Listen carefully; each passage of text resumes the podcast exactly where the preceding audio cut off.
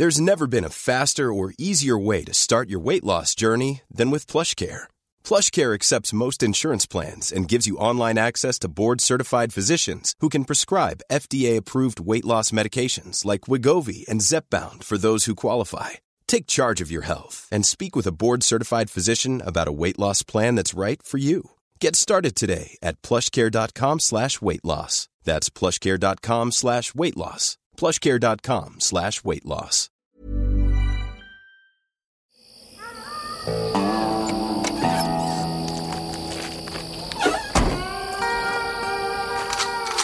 Die 100 besten Filme aller Zeiten. Allerherzlichstes äh, Willkommen zu einer neuen Ausgabe von 100b FATS, äh, die 100 besten Filme aller Zeiten. Endlich, endlich, endlich, endlich. Ich äh, grüße sämtliches Publikum an den Hörfunkgeräten. Es ist bereits die 54. Folge. Ja, das hat doch eine Weile gedauert, aber Ja. hat es ja auch gelohnt. Ja, ein paar, hast du schön gesagt. Ein paar haben wir noch vor uns. Also wir steigen endlich weiter diese Treppe hinauf oder hinab. Wie ist denn das eigentlich, wenn man von 100 runter? Ja, oder also in den Folgen steigen wir äh, nach oben und Ja. in den äh, Platzierungen nach unten. nach unten? Oder wie man es halt sieht. Ne? Wie man es sehen möchte. Ja. Weil ne, wenn man vorne ist, Das ist Glas ist halb gut. voll. Mhm. Das Glas, ja, das ist gut. Zu den Leuten gehöre ich nicht, deswegen. Ich War, weiß. für mich, war, war, das, war das schon schwierig für mich. Äh, ja, äh, die Top 30 der 100 besten Filme, da, da kommen wir lang, langsam hin. Das ist ja wirklich, also laut dieser bescheidenen Liste, ne, der 100 besten Filme zusammengestellt mit einer Vielzahl anderer Listenartikel und Abhandlungen über großes, kleines, kultiges und erfolgreiches, äh, manchmal auch erfolgloses, aber schönes Kino. Also nochmal offiziell guten Tag, Herr Mayer. Einen schönen guten Tag, Herr Kuhlmann. Ähm, und äh, guten Tag an unsere heutige Filmpatin, Gästin. Hallo. Hallo. Hallöchen. Extra angereist aus dem schönen Leipzig, muss man auch mal sagen. Äh, dafür, dafür erstmal schon mal Dankeschön. Juliane Gräfe, aber wir wissen, du möchtest gerne Juli genannt werden. Ja, genau. Also so bin ich auch tatsächlich unter meinen KollegInnen besser bekannt als Jule Gräfe. Ja. Weshalb ich auch aufgrund meines Jobs und dieser Tatsache sogar zwei AMDB-Einträge habe, nämlich einmal als Juliane Gräfe und einmal als Jule Gräfe. Ach, wirklich, Jule ist auch offiziell drin. Ah, Ah, gleich zweimal drin mit, mit dem Spitznamen. Dann hat man es geschafft, wenn man zwei IMDb-Einträge hat. Und ähm, es war ja gerade Bahnstreik, aber du bist genau in der Pause gekommen aus Leipzig mit dem Zug. Genau. Ich bin Zugfahrerin durch und durch, äh, weil ich aber meinen Projekten immer Autos fahren muss, deswegen habe ich selber keins. Und ähm, die Bahn hat es mir einfach gemacht, nur die U-Bahn in Berlin wollte nicht ganz so Ah, mitspielen. irgendwas ist doch. Das habe ich ja noch nie gehört. Na okay, und Wasser ist nass. aber die BVG liebt mich ja angeblich. Also ja, genau. ja, gut, die lieben Werbeagentur ist gut, der Verkehr der Bahn, also der BVG, nicht so gut. Ich habe mich ja ab und zu mal mit BVG, also mit Busfahrern auch unterhalten. Da haben sie mir immer wieder erzählt, man hat nur den Eindruck, dass etwas pünktlich kommt bei den Bussen, weil es so viele gibt. Ja. Der, der kommt zu einer pünktlichen Zeit, ist eigentlich der, der zehn Minuten vorher hätte da sein müssen. Siehst du, so hat Ja. alles seine Berliner Richtigkeit. Äh, Jule ist da. Jule gehört äh, zum einen ähm, zu dieser, ja nicht mehr ganz so kleinen, ähm, wunderbaren, sehr feinen, elitären Gruppe von Menschen, die unseren Erfolgspodcast gerne hören, also gern und regelmäßig, sofern er auch gern und regelmäßig erscheint. danke erstmal, danke erstmal dafür. Und dann bist du aber Eine Kollegin. über, über unsere Showfreundin, ja, das, da, dazu Das kommen wir gleich, aber du bist später, über unsere Showfreundin Shari und Franzi tatsächlich, ähm, also über deren Podcast sei hier Gast, der Podcast über Disney, bist du eine Podcast 1 Produktion. Äh, auf uns aufmerksam geworden, also weil du Gemorden? gemor gemordet, Er ist beim achtsamen, achtsamen Morden hängen geblieben. beim achtsamen Morden, Äh, weil du da die Verpackung gehört hast oder weil du mich da gehört hast oder weil du da Shari oder Franzi oder Franzi und wie, wie Shari. rum war es denn? Wie war- also Sag erst, doch mal erst, jetzt. erst die Ladies, dann die Jungs oder, oder, um, Genau, oder? Ladies first, ganz Ja. klar. Wobei man da wiederum sagen muss, dass eigentlich alles anfing mit Dominik, dem Partner von Shari. Ja. Weil ich, äh, wie man un äh, unschwer erkennen kann, äh, tätowiert bin und Dominik gefolgt bin und dann gesehen habe, dass Shari einen Disney ähm, Blog hat, damals ja noch. Nein. Bin ihr deswegen gefolgt, weil ich die Fotos einfach nur schön fand. Und dann haben die ja auch, glaube ich, kurz bevor ihr mit 100 BFATs angefangen habt, haben sie mit Sei hier Gast angefangen. Und danach? Danach erst? Wir Danach. waren zuerst. Danach. Ja, war zuerst da. Ne, war zuerst? Huhn, Ei, Äh. Ah ja, okay. Aber Dann war es so rum. Aber auf jeden Fall habe ich Sei hier Gast quasi von Folge 1 angehört und Mhm. dort die Verpackung gehört und fand die Stimme sympathisch und fand das Konzept sympathisch und habe so gedacht, ja, na, dann höre ich doch jetzt mal bei den Männern vorbei. Ja. Und dann habe ich angefangen und habe bei Logen, Logenplatz natürlich nie von Anfang an, aber Mhm. dort immer gelegentlich reingehört. Und aber 100 B-Fahrt, ich kann sagen, ich bin seit der ersten Sekunde dabei. Yay, da ist sie, wir, wir haben es sie ist gefunden. Ja auch eine schöne Bibliothek, wo man halt auch sagen kann, okay, ich hole mir jetzt mal den Film raus, bevor ich ihn mir angucke, wie auch immer. Und ähm, jetzt habe ich den Faden verloren. Ist ja nicht schlimm. Ich habe einen guten Faden gefunden. Sei hier Gast, der Podcast über Disney ist ja wirklich eine tolle Produktion und das lieben wir auch heiß und inniglich. Ähm, wenn du ein Foto haben willst mit Franzi, sie ist nebenan als Pappaufsteller. Ja, stimmt, Das muss genau. ich eigentlich auf jeden Fall noch Das machen. müsstest, müsstest du machen. Weil, wie gesagt, meine Fotos mit Shari habe ich ja schon, Ja, weil genau. ich ja mich auch bei ihr tätowieren lasse. Ja, finde find ich gut. Finde ich gut. Die Welt ist dann doch klein. Ja, Das der, ja- der Aufsteller ist hier, weil sie ja das Kind zur Welt gebracht hat und dann hat Shari immer Ja. Fotos mit dem Aufsteller gemacht. Ja. Schön groß übrigens. Ja. Ja, Ja, wir, auch von wir, mir liebe Grüße. wir hätten uns fast getroffen in der nächsten Woche, wenn es nach Paris geht und nach Disneyland, aber sie kann dann doch nicht. Also Shari schon, aber Franzi leider nein. Aber so, so ist es manchmal. Ähm, also alles, was wir jetzt gerade aufgezählt haben, das ist ja jetzt schon mal ein großer, ein guter Grund, eine Patenschaft zu übernehmen. Aber das muss man, also Mensch, tatsächlich sagen. Du hast eine recht beeindruckende E-Mail-Signatur, finde ich. Die ist ja schon mal gut. Äh, Regieassistenz, Fiktion und Dokumentar. Äh, Set, Aufnahmeleitung, Fiktion, ähm, Aufnahmeleitung, Dokumentar. Also du bist da drin in dieser schönen Branche. Ja, mittendrin statt nur dabei. Mittendrin, das, das liest sich ja schon mal sehr gut. Äh, Du hast ja wirklich eine Menge Kerben im Gürtel. Ich habe einige rausgeschrieben, ne? du hast mir das mal geschickt. habe ich gedacht, ja, toll, so viel Zeit hat ja keiner, das durchzulesen hier. Meine Güte. ähm, hast dich erstmal mit Theaterpädagogik beschäftigt, Genau. ähm, Theaterwissenschaften, hast einen Bachelor of, äh, of Science. Science, angewandte Medien, wie heißt es, angewandte Medien und Angewandte Kommunikations... Medien- und Kommunikationswissenschaften, genau. Und dort habe ich mich aber nochmal spezialisiert Mhm. ähm, auf quasi traditionelle Medienproduktion, Film und auch noch PR. Aber PR habe ich irgendwann, ist halt nicht so mein Steckenpferd. Ja, okay. Ähm, also in die Produktionsassistenz gegangen, beziehungsweise in die Aufnahmeleitung und hast gearbeitet, äh, unter anderem. Es ist eine, eine schöne Liste. Ähm, ich zähle ein paar Produkte auf, aber da sind noch andere Produkte, aber müsst ihr mir vielleicht nochmal erklären. Also das Rosenheim Cops gearbeitet, in aller Freundschaft, äh, Vapo Bodensee. Äh, super. Ich kann mich an eine, an eine Set-Einladung mal erinnern. Das hat leider nicht geklappt. Die waren so enthusiastisch, fand ich super. Ähm, Tatort Dortmund, äh, Saarbrücken hast du gemacht auch und äh, Schloss Einstein. Da- Das, ist ja auch also, also für ARD, Arte, ZDF, äh, Kika, äh, MDR und sowas gearbeitet. Genau. Ähm, was ich toll finde, ähm, weil ich den dann auch gesehen habe letztes Jahr, ähm, du hast für Living Bach gearbeitet. Oder heißt es dann Living Back? Weil, Nein, nein, heißt ja, Living Bach. Weil es ja, also Living ist ja, Englisch, soweit ich weiß. Ja, aber Nein, Johann Sebastian Bach wird weiterhin Johann Sebastian Bach heißen. gut, nicht, dass da einer um die Ecke kommt. Äh, du hast äh, an Living Bach gearbeitet, äh, der seit letzten ähm, November im Kino äh, lief, beziehungsweise läuft. Ich habe nochmal nachgeguckt, der läuft ja immer noch im Kino. Mhm. Ja. Tatsächlich. Und das, ist schön. auch, äh, ich will nicht sagen auch zu unserer Überraschung, aber wir freuen uns doch sehr darüber, dass der Zuspruch ähm, sehr, sehr groß ist bei den Bach-Fans und auch bei Menschen, die sich generell gerne mit Musik oder insbesondere klassischer Musik auseinandersetzen. Genau, und das muss man auch sagen, dass äh, Dokumentarfilme halt in Deutschland jetzt halt nicht die Blockbuster sind einfach. Ne? Das ist schon toll, wenn man ein Publikum findet. Und es ist ein toller Film, es ist ein tolles Konzept, eben weltweit dieses, diese Fans dazu sehen. Ja. Das Äh, hat auch Wellen geschlagen, ne? war ja auch in, ich, in vielen Magazinen zu sehen, so Titelthesen, Temperamente und solche Sachen. Also ähm, die Idee war ziemlich gut und neu. Ja, es- und wie gesagt, es war auch ein spannendes Arbeiten. Also ich habe ich hab ja eine Rolle gehabt, die jetzt nicht direkt mit am Set leider war. Also habe ja eher die ganze vorbereitende Kommunikation gemacht mit den Ländern. Also wir haben ja unter anderem in Paraguay, in Malaysia, in Japan, aber auch äh, in der Schweiz gedreht. Ähm, und habe die vorbereitende Kommunikation gemacht, genau. Und deswegen habe das quasi damals auf meiner Vanreise schön am Strand von unterwegs machen können, während das Team unterwegs war. Und auch so war es halt auch für mich ganz schön zur Premiere, mal die Bilder in Gänze zu sehen. Ähm, ich hatte ja das Glück, letztes Jahr auch beim Bachfest mit vor zu sein, wo ein Teil unserer Protagonisten vor Ort war. Leider nicht alle.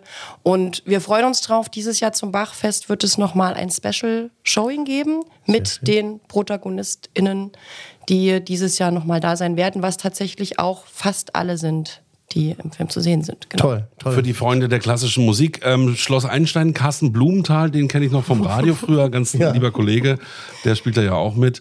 Ähm, aber bevor wir loslegen, noch mal ganz kurz die Frage, wie, wie so deine Arbeit aussieht für Leute, die sich das nicht vorstellen können. Produktionsleitung, Aufnahmeleitung, was macht man da? Genau, also die, die Produktionsabteilung eines Films, die ist quasi dafür verantwortlich oder dafür zuständig, dass administrativ kreativ alles umgesetzt werden kann. Wir geben den Rahmen dafür, dass Regie, Kamera, SchauspielerInnen sich austoben können in bester Art und Weise. Und äh, meine Hauptarbeit, also die Hauptposition, die ich belege, ist Set-Aufnahmeleitung. Und ich sage dann immer, ich bin die Infozentrale am Set. Bei mir laufen aus allen Ab Abteilungen die Informationen zusammen. Ich sondiere das und gebe das quasi so wieder raus, damit am Ende alle da sind, wo sie zu sein haben aber sehe es auch als meine Aufgabe zum Beispiel ähm, dafür da zu sein, dass sich äh, jeder auch mit seinen Problemen oder vielleicht nicht so schönen Momenten aufgehoben fühlt und ähm, ja die Stimmung am Set oben zu halten. Mhm. Also da kommt auch ab und zu mal ein kleiner Scherz um die da Ecke. Da muss man aber auch ein bisschen Nerven haben, oder? Ja, ja. Ähm, aus Stahl auf jeden Fall. Was dafür, dafür führt, dass ich heute hier sein kann, weil ich ähm, in den Wintermonaten meistens nie arbeite, ah, okay. um erst mein Energielevel wieder aufzufüllen, ähm, weil die Arbeit ja es zieht, wir sind viele Stunden, also gerade meine Abteilung hat zum Teil eher so um die 15, 16 Stunden Tage, wenn wir in einem Projekt sind und das dann halt so sechs bis acht Wochen am Stück. Also im Herbst ja. wird er noch ganz gerne gedreht, ne? Ja. wenn es so um depressive Filme geht und so. Das ist oft im, im Herbst. Aber im Winter ist es einfach auch zu, zu kalt. Ne?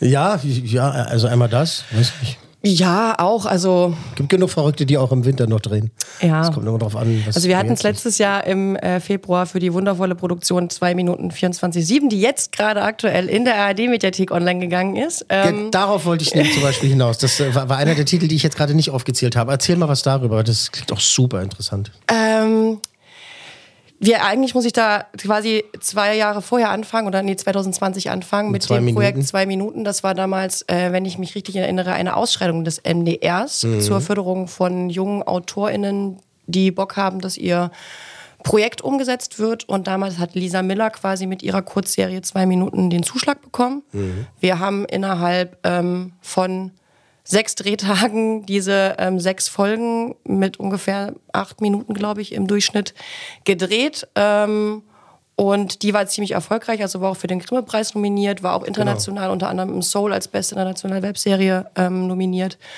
Und da hat sich der MDR gedacht, Mensch, da ist doch noch mehr zu holen, weil es geht halt ums erstmal ums Schwangerwerden, um mhm. diese zwei Minuten. Was für Gedanken hat man, wenn der äh, Schwangerschaftstest auf positiv umschlägt. Ja, genau, okay. genau. Und deswegen war dann jetzt die Idee da, ähm, die, die sich für das Kind entschieden haben, haben ja dann noch irgendwann ein Kind bekommen. Und deswegen sind wir jetzt 24-7 quasi bei den verschiedenen Arten und Weisen, wie Mutterschaft aussehen kann. Mhm. Ähm, warum man gerne Mutter ist, warum man auch gerne Mutter sein kann, aber trotzdem einen schlechten Tag haben kann. Und mhm. ähm, es versucht quasi wieder ähm, verschiedenste Personen abzuholen und ähm, eine breitere Öffentlichkeit zu schaffen, dass es eben nur wenn man mal einen schlechten Tag hat, ähm, nicht gleich heißt, dass man eine Rabenmutter ist. Oder wenn man zum Beispiel ein Schreikind hat, das schreit halt 24 Stunden, dass man da auch mal kurz überfordert sein darf. Genau, das hält niemand aus. Genau, und ja. dass es halt aber ganz oft auch dann Situationen gibt, wo Menschen nur einen sehr kleinen Ausschnitt mitbekommen und dann denken, darüber urteilen zu dürfen. Und ich glaube, das ist halt wieder eine Serie, die versucht, einfach Aufmerksamkeit und Awareness zu schaffen für ein besseres Miteinander. Also mhm. jeder hat seine Story und jeder hat sein Päckchen zu tragen. Und Awareness können wir gut gebrauchen in diesen Zeiten, wo ich manchmal denke, was ist mit den Leuten los? gut auf den Punkt gebracht. Was, was ist mit den Menschen los, was ist mit den Leuten los? Ähm, aber eins muss ich noch sagen, Klammer auf, äh, für alle Fans äh, der, der Gattung der Raben, also das ist halt leider weit verbreitet, dass Rabenmütter ja. schlecht sind, aber das stimmt gar nicht. Die Natur ist da eigentlich eigentlich ganz anders. Rabenmütter sind sehr, sehr fürsorgliche Mütter. Eigentlich sind es Eichhörnchenmütter, viel, viel schlimmer. Aber, aber du Eichhörnchenmutter zu sagen, das klingt irgendwie, das rollt nicht so gut vor der Zunge. Ja. Du Eichhörnchenmutter, du. Sowas, sowas, sowas schwirrt in meinem Kopf. Immer, immer noch in meinem Kopf rum. Es tut mir leid. Nein, es ist ein tolles Projekt, Und du hast gesagt, es ist, ist jetzt schon in der Mediathek? Genau, es ist quasi letzten Freitag am 26.01. online gegangen. Alle sechs Folgen. Eine Folge geht so zwischen 20, ich glaube, die längste sind 28 Minuten. Doch, ja. Genau. Na, wir haben uns jetzt dafür entschieden, das ein bisschen länger zu machen, hatten zum Glück auch ein bisschen mehr als nur sechs Drehtage äh, Zeit ja. und hatten auch das Glück, dass bis auf eine Rolle auch alle vom ersten, von der ersten Staffel wieder mit dabei waren. Also unter anderem auch Tanisha Abt oder die Toll. liebe Lena Lenke. Genau. Ah, sehr schön. Toll. Cool. Toll. Es ist schön, dass du da. Ich, jetzt, äh, wir kommen jetzt zu unserem Film, für den ja. du die Patenschaft äh, so gerne übernommen hast, aber ich stelle immer noch so gerne eine Frage. Was war der allererste Film, den du im Kino gesehen hast? Da denke ich jedes Mal drüber nach, wenn ihr diese Frage stellt. Ähm, tatsächlich kann ich das nicht 100% sicher sagen. Ich hab, kann mich aber sehr klar an einen Film erinnern, der für mich die erste Erinnerung ist. Und das war ein Schweinchen namens Babe. Bist du? Sensationell. Sensationell. Wie alt bist du? Das fragt man doch nicht, oder? Oh, Darf man das wieder fragen. Ich bin äh, frische 35. und es war Ah, tatsächlich damals auch mein Geburtstag. Wir sind da zum Kindergeburtstag ähm, ins Kino gegangen und haben uns ein Schweinchen namens Babe angeguckt. Und daran kann ich mich sehr präsent erinnern. Ich könnte mir allerdings vorstellen, dass wir vielleicht vorher schon mal im Kino waren, aber daran habe ich keine Erinnerung. Ja, aber es, oh, das ist ja dann ähm, sehr ähm, beeindruckend gewesen. Offensichtlich ist ja auch ein toller Film. Ich war in den George was weiß Miller. ich, 70ern im Kino, du in den 80ern und dann, das, das ist halt auch Ja. eine andere, anderer Einstieg. Dann Deswegen hast du so frech Film. gefragt. Genau. Ist ja okay. Mein erster Film war das Dschungelbuch, auch nicht die Uraufführung, natürlich. Also ich bin mir auch nicht so ganz sicher, Bernhard und Bianca war einer der ersten zwei Filme und Asterix und Obelix bei den, wo, diese, wo die Geister immer sind. Wo die Geister. Das war. Oh, oh, oh, oh, oh, oh das Cäsar? müssen wir eigentlich wissen. Ja, Sieg über Cäsar? Nee, kann es kann sein? sein, doch. Kann, kann sein. Also, nee, ich glaube Asterix und Obelix gegen Cäsar, da war ich im Kino. Das wäre der war ein okay, später ein wahrscheinlich. Okay. Ich finde es noch mal raus. Find's doch bitte noch mal raus. ähm, so, also desillusioniert bist du noch nicht, auch wenn die Branche eine harte Branche ist. Das finde ich ja mal gut. Ähm, Nö, weil ich, dass du noch Spaß dran hast. ich noch Spaß, ja, ich mache meinen Job wirklich sehr, sehr gerne. Und ich glaube, das können auch all meine KollegInnen, ähm, würden das jetzt auch so unterschreiben, dass ich das gerne tue und dass ähm, ich auch immer wieder Momente habe, dass ich auch immer wieder merke, warum ich es mache und dass gerade solche Projekte wie auch Living Bach, so die halt wirklich einen Mehrwert haben, eine Nachhaltigkeit haben, die Menschen was mitgeben und auch Menschen eine ein Fenster öffnen, was sie vielleicht sonst nicht haben aufgrund von anderen Situationen. Das merkt man ja an, dass du Spaß hast. Auf jeden Fall. Also wir versuchen ja auch schon eine Weile, dass du ähm, als Filmpatin mitmachen kannst. Ähm, hier bei ähm, BFATS. Ähm, immer wieder kam da was dazwischen, Krankheit, Urlaub, äh, Pandemien, was auch immer. Endlich, endlich, endlich ähm, haben wir das geschafft. Ähm, auch danke nochmal, dass du extra hergefahren bist. Ähm, wir, Sehr hoffen, gerne. Du, wir hoffen, du bist nicht allzu enttäuscht, weil wir haben halt ne Radiogesichter, Podcast, Körper, wie wir immer sagen. Ja. Ähm, du hast die Patenschaft für einige Filme angeboten, tatsächlich. Aber es war uns schon sehr wichtig, dass du zu diesem heutigen oder jetzigen Film dabei bist, dass das klappt. Äh, verraten wir gleich, das erarbeiten wir. Ähm, du kannst, musst und sollst ja später ähm, noch genauer erklären, warum ausgerechnet dieser Film und wie das sein kann, dass du hier die Patenschaft machst. Also wirklich. Also, immer. Also beim letzten Mal hatten wir auf Platz 35 das mit dem Eisberg äh, und den ollen Applecahn und dieser wahnsinnig Ah, äh, egoistischen. Tante da, die den armen Leonardo DiCaprio nicht auf ihre schwimmende Tür lassen wollte. Ja, und dieser Captain, der immer Gas gegeben hat. Ja, ja genau. Fahren Sie schneller. Ähm, Übrigens ganz klar der Film, den ich auf jeden Fall am meisten gesehen habe. Ich hatte den damals Äh, ja? als VHS. Ich durfte damals noch nicht mit ins Kino, weil ich noch zu jung war. Und ich habe ihn bei meiner Oma zum Teil zweimal am Tag geguckt. Ich habe dann zurückgespult und habe ihn nochmal angeschaut. und ich konnte dann, als der Film zum 20-jährigen Jubiläum jetzt nochmal Mhm. im Kino kam vor ein paar Jahren, ich konnte den Text immer noch mitsprechen. Mitsprechen. so ein toller Film. Deswegen war er auch auf Platz 35, Titanic von James Cameron. Ähm, heute kommen wir also jetzt ohne weitere Umschweif Umschweife endlich Äh, zu ich Na, oh, du, willst noch, du willst noch was vorwegnehmen? Ähm, wenn wir James Cameron gerade hatten, dann kann man sagen, also, dass der Regisseur sich auch einen Namen gemacht hat, der jetzt kommt. Hat er, stellenweise. Ja. In, diesem Jahr, in diesem Jahr scheint es so zu sein, dass er endlich mal jetzt äh, seinen, wie heißt dieses Ding, diese goldene Statue da kriegt? Diesen, Das ist Bambi, nee, ach, das das Bambi, genau. Fritz, Ja. Goldene Kamera. Himbeere wahrscheinlich nicht. Ähm, ja, also auf Platz 34 befindet sich schlicht und ergreifend ähm, einer der besten Comic-Verfilmungen aller Zeiten, muss man sagen. Für einige, viele. Sogar der beste Comichelden-Blockbuster überhaupt aus der Welt von DC aus dem Jahre 2008. Herr Nolan, der Christopher, Christopher Nolans, ja, düsteres, preisgekröntes, äh, dazu später mehr, Heldenepos The Dark Knight. Wir erinnern uns, ja. Äh, Wernigerode. Nee, wie heißt die Stadt? Gotham City. Gotham City bricht ja da langsam äh, unter der Last äh, der kriminellen Energie zusammen und äh, Batman, der äh, tut, was er kann, aber auch äh, als dann noch dieser ominöse Joker auftaucht, da wird's dann richtig unmöglich, also scheint unmöglich, gegen das Böse da anzustinken. Dem Joker geht's auch gemeinerweise ja nicht, ähm, gemeinerweise nicht um Reichtum oder Macht, sondern um, um das pure Chaos, äh, Anarchie, äh, alltagsfähig machen. Ähm, da bezieht er ganz Gotham City da in seinen Plan mit hinein, seinen diabolischen, auch der strahlende Held, der Bezirksstaatsanwalt Harvey Dent, der da an vielen Fronten gleichzeitig kämpft, kämpfen muss. Ähm, der muss um sein eigenes Leben und seine Liebe bangen. Ähm, zu der gehört dann eben auch Rachel. Das ist so die Ex von dem, von dem, von dem, von dem Bruce, sag mal. Ähm, tatsächlich, Batman sieht sich also diesmal wieder mal seiner Identität und äh, scheinbar un, unverwundbaren und unbesiegbaren Gegner gegenüber. In den Hauptrollen haben wir Morgan Freeman, äh, Sir Michael Caine, Aaron Eckhart, Christian Bale und natürlich der unvergessene Heath Ledger. Ladies and Gentlemen, wir stürzen uns in den Trailer rein. Ähm, Christopher Nolans Meilenstein-Blockbuster The Dark Knight. Wo fangen wir an? Vor einem Jahr hätten diese Korps und Anwälte es nie gewagt, sich mit euch anzulegen. Ich meine, was ist passiert? Und was schlägst du vor? Ganz einfach. Tötet Batman.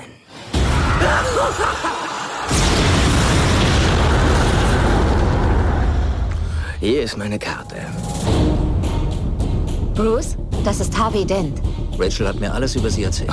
Das will ich nicht hoffen. Du hast mal gesagt, wir könnten zusammen sein. Hast du es ernst gemeint? Bruce, mach mich nicht zu deiner einzigen Hoffnung auf ein normales Leben. Sie sind Alfred, richtig? So ist es, Sir. Irgendwelche psychotischen Ex-Freunde, auf die ich achten sollte? Oh, Sie machen sich keine Vorstellung. Guten Abend, Ladies und Gentlemen. Wir sind das heutige Showprogramm. Oh, guten Abend, meine Schöne. Sie sehen nervös aus. Ich habe nun gesehen, was ich werden muss, um jemanden wie ihn aufzuhalten. Am dunkelsten ist die Nacht vor der Dämmerung. Ich verspreche Ihnen, die Dämmerung bricht an. Und jetzt geht's los.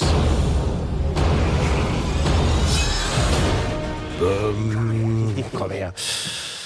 Ah, wenn ich diese Szene sehe, äh, mit dieser Party, wo die das erste Mal auftauchen, der, der Joker und seine, seine Clowns im wahrsten Sinne des Wortes, fallen mir schon wieder diese lustigen Fun Facts ein, die wirklich diesen Film, Film umschwirren, dass da der Michael Caine so fasziniert war, dass er seinen Text vergessen hat. Aber das, das, Er ist auch nur ein Mensch. Er ist auch nur ein Mensch mit. War, war das nicht der letzte Film von Heath Ledger? Nein. Nein. Nein. War er nicht, aber tatsächlich ist er kurz nach dem Ende der Dreharbeiten verstorben, als er aber schon im neuen Projekt drin war. Ah, so war das. Genau. Das war Na, na, 100 Punkte. die, Terry Gilliam.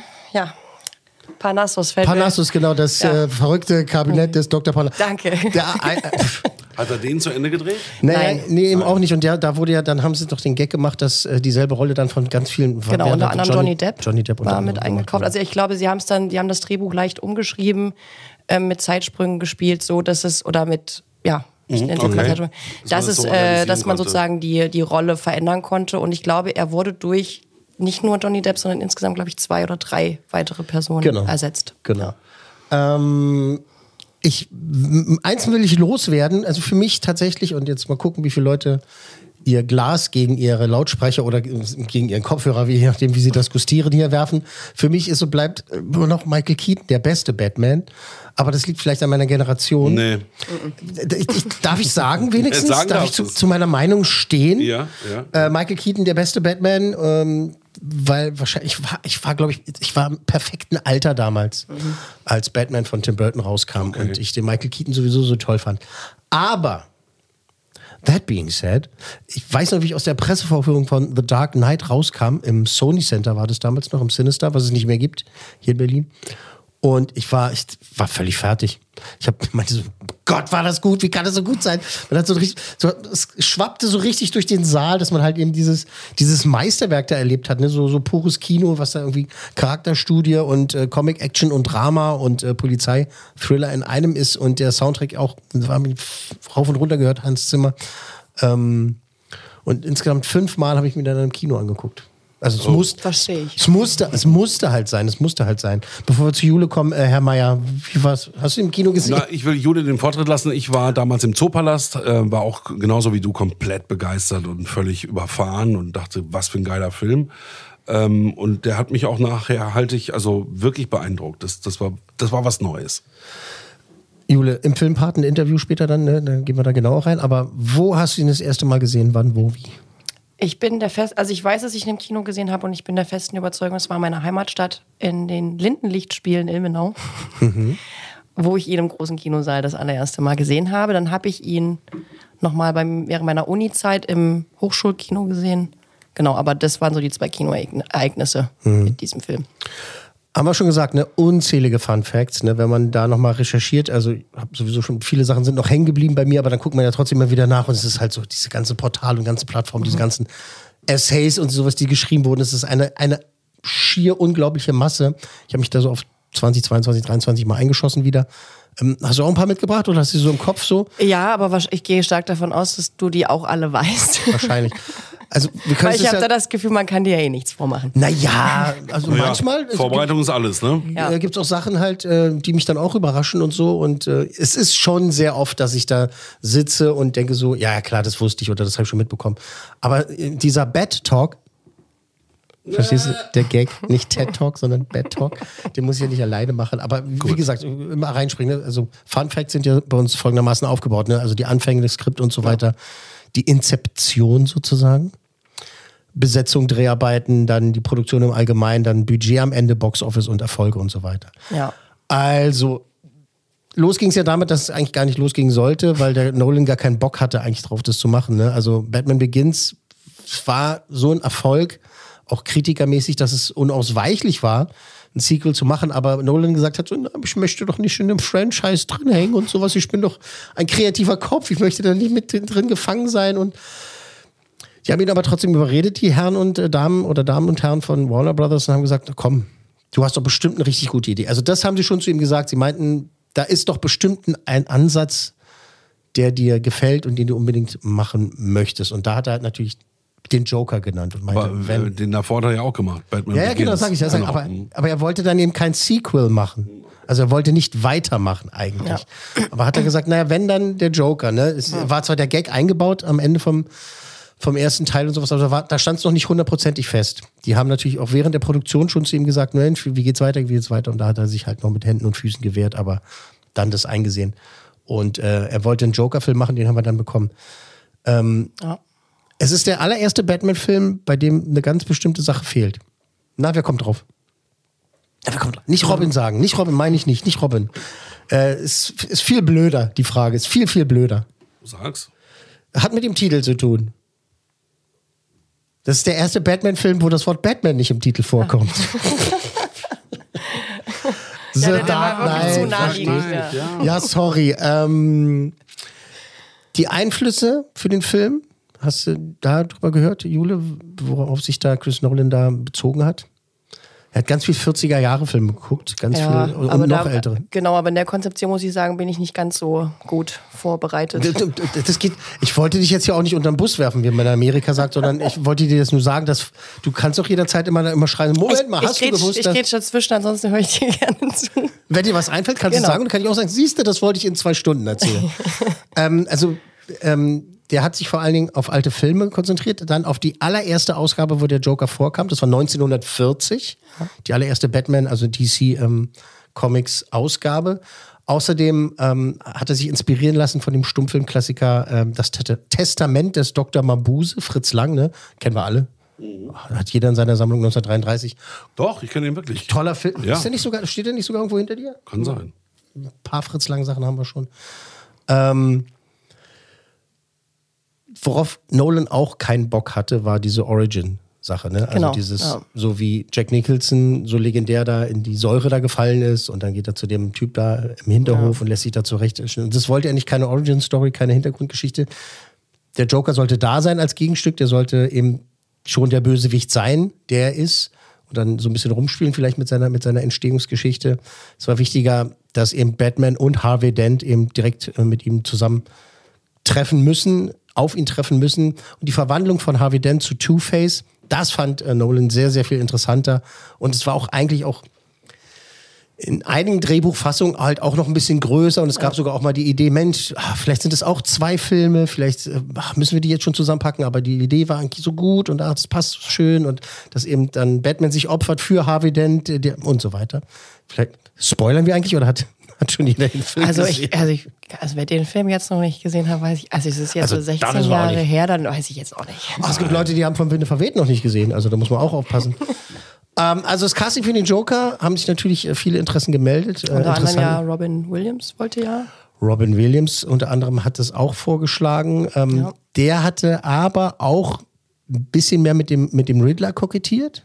Ja, genau. Aber, es war ja auch, glaube ich, so, dass das für Nolan auch gar nicht in Frage kam, weil für ihn eigentlich Heath Ledger sehr klar im Kopf war, dass er ihn haben will. Also alle, die sich mit Drogen oder sonst wie um die Ecke gebracht haben, die hatten da Bock auf die Rolle. Naja, Adrian Brody lebt noch, soweit ich weiß. Paul Bettany ähm, hatte auch Lust und Steve Carell wollte auch. Die haben auch alle Videos reinge also geschickt, also ne, Initiativbewerbung oder wie, wie man sowas Ja. nennt. Ähm, und Nolan hat sich auch das angeguckt alles und so und hat sich das auch überlegt, so ein bisschen so für ungefähr, glaube ich, drei bis vier Sekunden. Hat dann immer gesagt, ja, ja, aber wir machen das mit dem Heath Ledger. Was nicht alle gut fanden. Ja. Was natürlich äh, bei Warner Brothers auch erstmal die Alarmserien dann anging, meinten so, na ja, zehn Dinge, die ich an dir hasse und so, ich weiß jetzt auch nicht, Casanova. Brokeback Mountain war doch auch mit Brokeback? Mountain ja schon, aber trotzdem äh, bei dieser ikonischen Rolle vom Joker, da haben nicht alle Hurra geschrien. Und ähm, auch Michael Caine, Sir Michael Caine unter anderem hat ja auch gesagt, äh, das wird nicht funktionieren. Also ich glaube nicht, dass dieser Film Ich funktioniert. glaube auch, dass man im Vorfeld ihn da nicht so gesehen hat und äh, ihn da auch nicht so reingedacht hat. Also wie er diese Rolle gespielt und brilliert hat, das war so einmalig, als hätte er sein ganzes Leben darauf gewartet, diesen irren Freak, den Joker zu spielen. Und ähm, was natürlich auch bei der Rolle noch mit reinspielt, finde ich, ist auch die Maske gewesen, ne, die auch besonders gut war. Dieses Ja. Design, genau. Dieses, Aber das war ja auch tatsächlich Heath Ledgers Idee. Also, dass er ja damit ankam und Nolan das so gut fand, dass er dann zum ähm, Maskenbild gesagt hat, so, genau so soll das werden und nicht anders. Basierte das nicht auch auf einer lebenden Person irgendwie? Jemand, der so eine Verletzung hatte und Heath Ledger hat es sogar aus dem Team. Hätte man auch nochmal checken können. Aber ich fand es interessant, dass eben tatsächlich Michael Caine auch wirklich auch offen das gesagt hat, dass er glaubt, dass der Film, auch so mit dem Drehbuch, das funktioniert nicht richtig und der Joker, das ist so eine große Figur und Jack Nicholson hat es so gut gemacht. Man versucht nicht Jack nachzumachen und dann hat er aber eben Heath Ledger erlebt und hat nur noch gesagt, so, ja, okay, gut. ja, okay, funktioniert, okay. Ähm, ich finde, dass beide auch für sich stehen, dass man die gar nicht vergleichen Ja. kann und auch nicht muss. Absolut. Absolut. Und ich habe ja auch zu denjenigen gehört, die, was heißt auch, ich habe zu denjenigen gehört, die gesagt haben, Mensch, Mensch, Mensch Heath Ledger ist ein geiler Typ, weil ich Two Hands damals in Australien gesehen habe. Ah, okay. Ähm, einen seiner ersten Filme, Two Hands, mitschreiben. Two Hands, zwei Hände, unbedingt gucken, 1999. Sensationeller Film, kleiner australischer Film, ganz verrückter Film auch, aber da war schon sensationell gut. Und alles, was danach kam hier, ähm, Ritter aus Leidenschaft Ja. Der viel, viel besser ist, als man eigentlich man hätte. glauben würde. Als man glauben würde und als man ne, so mit hier We Will Rock You von Queen und sowas. Ja, aber also das ist Unterhaltung, ne? Kann ja, man das sich angucken. wirklich, wirklich ein toller Film. Ähm, und ich finde die Vorbereitungsphase, die dann Heath Ledger da eingeschlagen hat, ähm, auch super interessant. Du wirst es wissen, der hat sich ja eingeschlossen quasi in diesem, in diesem Hotel. Äh, einen Monat, sagt man. Manche haben gesagt, das war bestimmt ein halbes Jahr, Blödsinn, alles, ne? So viel Zeit hat man ja auch nicht. Aber dass er dann auch als Joker eben dieses Tagebuch geführt hat und so weiter. Und es gibt mehrere Versionen, warum er mit das immer mit diesem mit dem Spucken macht und sowas, ne, mit dem äh, mit dem Zunge äh, blecken und sowas. Ne? Also einmal, dass es am Make-up lag, an der, Genau, an der das ist so das, was ja am weitesten, glaube ich, verbreitet ist. Es gibt auch eine interessante Geschichte, fand ich toll, dass er äh, in diesem Hotel halt äh, viele Dokumentationen gesehen hat und unter anderem da auch was über Eidechsen war und da fand er das, fand er das so toll. Ich weiß nicht, welche ich toller finde. Ich möchte, ich glaube, ich möchte die mit der Eidechse besser finden. Weil das mit dem Make-up, das ist mir zu. Ja, wobei ich da aber wiederum denke, wenn das Make-up schon bei Heath Ledger angefangen hat, vielleicht war das von vornherein seine Idee, das Make-up so zu konzipieren, dass es ihm gar keine andere Möglichkeit lässt. Dass es ihn auch nervt, ne? Also, Ja. dass, dass er sich reinschützt. Dass es halt so wirklich so ein Tick ist, der so, weil wenn man ihn ja auch spielen sieht in seiner Rolle dann letztendlich, ähm, Ähm, es gibt auch ein paar Spielfilme, wo so brutale Szenen drin sind, wo jemand mit dem Messer in den Mund geht und dann da einen Schnitt macht an der Stelle, ne? Ich weiß nicht, Ja, Film das ist, war. übrigens, das ist ein bisschen Mandela-Effekt übrigens. Ne? Ähm, wir hören und äh, sehen ja gleich mal äh, eine der berühmtesten Szenen. Wenn wir schon so viel über Heath Ledger reden, müssen wir uns auch diese Szene angucken. Aber das ist so ein bisschen Mandela-Effekt, weil man glaubt, das gesehen zu haben. Ich kann mich an Menschen erinnern, die meinen so, ja, und dann die krasse Szene, wenn er dem einen Gangster halt so, so den Mund auch so aufschlitzt und so und das Blut und ich so, das sieht man überhaupt nicht. Ja. Der schneidet weg. Aber du denkst, du hast es gesehen. Du denkst, du hast die tote Mutter von Bambi da liegen sehen, aber du siehst sie gar nicht. Du, hast, du hast sie nie gesehen. Und genauso ist es mit dem Bleistift. Spoiler. Ähm, da denkt man auch so, dass man irgendwie noch Blut sieht oder irgendwie sowas. Ne? Aber er haut ja nur nur diesen, den, den Kopf auf den Tisch und lässt mit seinem Zaubertrick diesen äh, Stift verschwinden. Wir gucken uns diese Szene mal an. Da weiß ich noch, dass im Kino war, eigentlich wollte man, es war so eine Mischung aus, man will applaudieren und komplett durchdrehen vor Freude, aber es war halt irgendwie auch Totenstille, weil es halt so intensiv und so gut war. Das ist die erste richtig lange Szene mit ihm, abgesehen vom Intro, ne, wo man ja noch nicht so, nicht so viel von ihm sieht, bis er die Maske abnimmt. Ja, Das ist die Szene mit diesem großen Mafia-Treffen. Also die ganzen Gangsterbosse von Gotham City treffen sich und überlegen, wie es jetzt weitergeht, wie sie äh, vorgehen sollen. Und äh, einer davon ist der Fernseher. Äh, ist per Fernseher, per Video äh, dazugeschaltet. Mr. Lau. Und, äh, und äh, unterhalten sich äh, diese Gangster und äh, dann kommt eben der große Auftritt vom Joker. Und das ziehen wir uns jetzt rein. Seien Sie beruhigt, Ihr Geld ist sicher.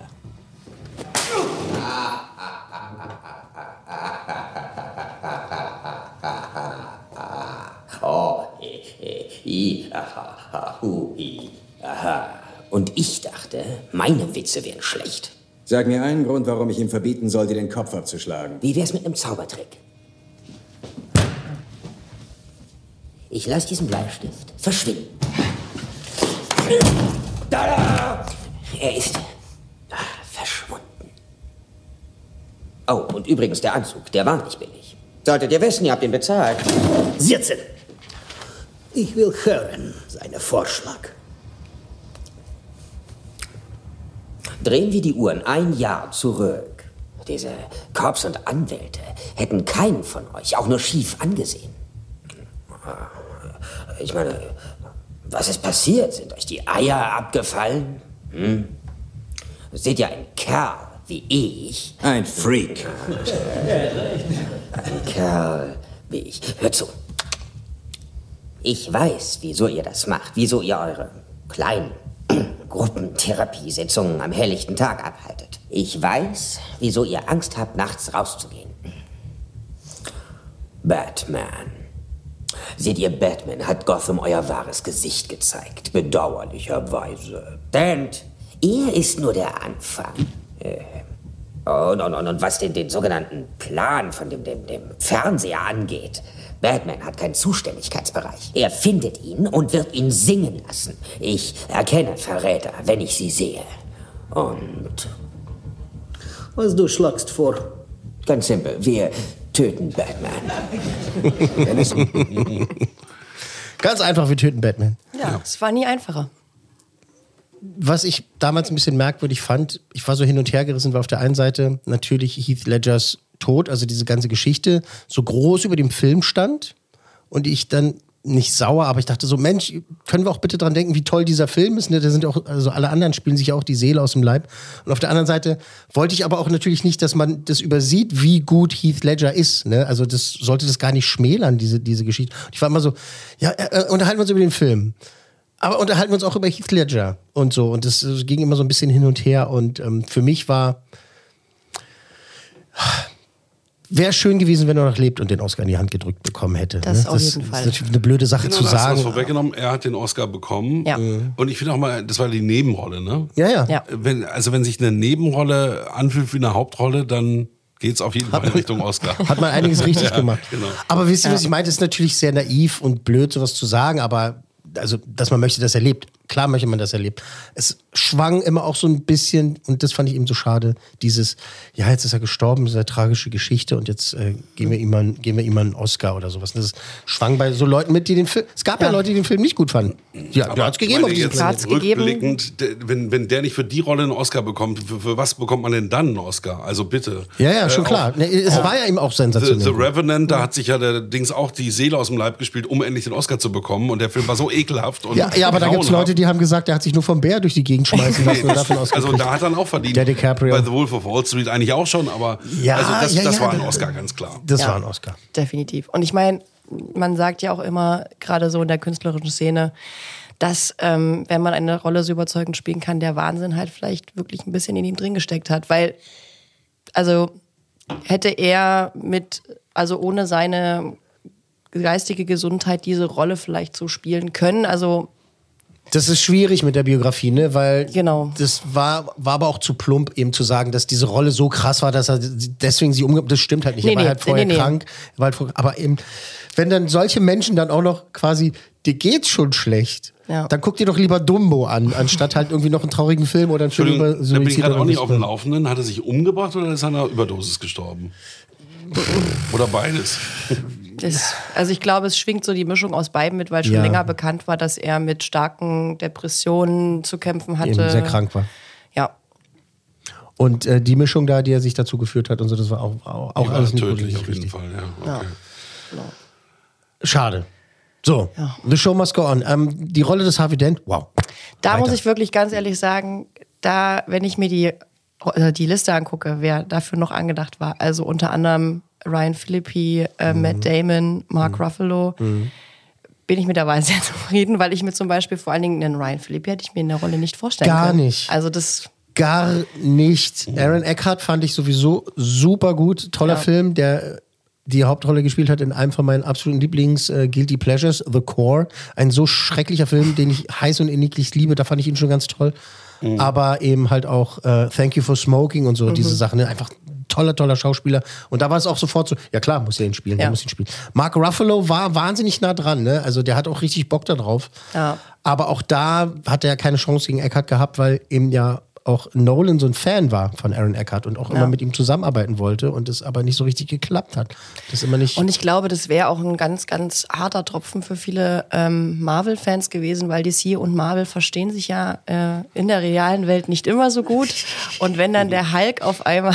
Da war er noch nicht der Hulk. Da Genau, aber das hätte ihm vielleicht dann die, den Weg dahin verbaut, weil das wäre dann nicht mehr möglich gewesen, glaube ich. Weil ich glaube, dass da DC und Marvel schon sehr klar ihre Linie fahren. auf jeden Ähm, Fall. Auf jeden Fall. Aber Mark das- Ruffalo ja. soll ja tatsächlich halt, der ist ja sogar hingefahren. Ja. Also auch uneingeladen Ja. zum Casting, so, soweit ich äh, gelesen habe, dass er halt hin ist und er hatte schon richtig Bock auf diese Rolle, aber keine Chance. Also es ist auch besser so, dass es Und gelaufen dann hat ist. er den Hulk rausgeholt. Hat er den Hulk rausgeholt. Und ist super Hulk geworden. Auf jeden Fall. Mhm. Auf jeden Fall. Ähm, Harvey Dents Darstellung basiert auf äh, welcher wirklichen echten Figur? Popquiz zwischendurch. Harvey Dents Figur?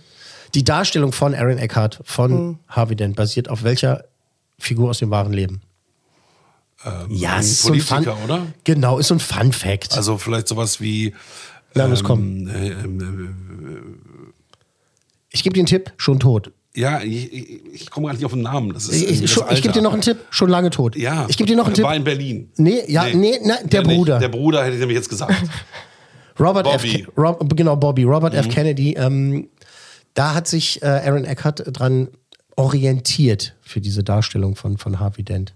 Was uns nicht auffällt. Doch. Ja, dir, du als alter Robert F. Es gab Kennedy. mal eine Serie, es gab mal eine Serie über die Kennedy Brothers. Ja. Das war in den 70ern oder 80ern. Und da hat der Hauptdarsteller mit ihm Ähnlichkeit gehabt.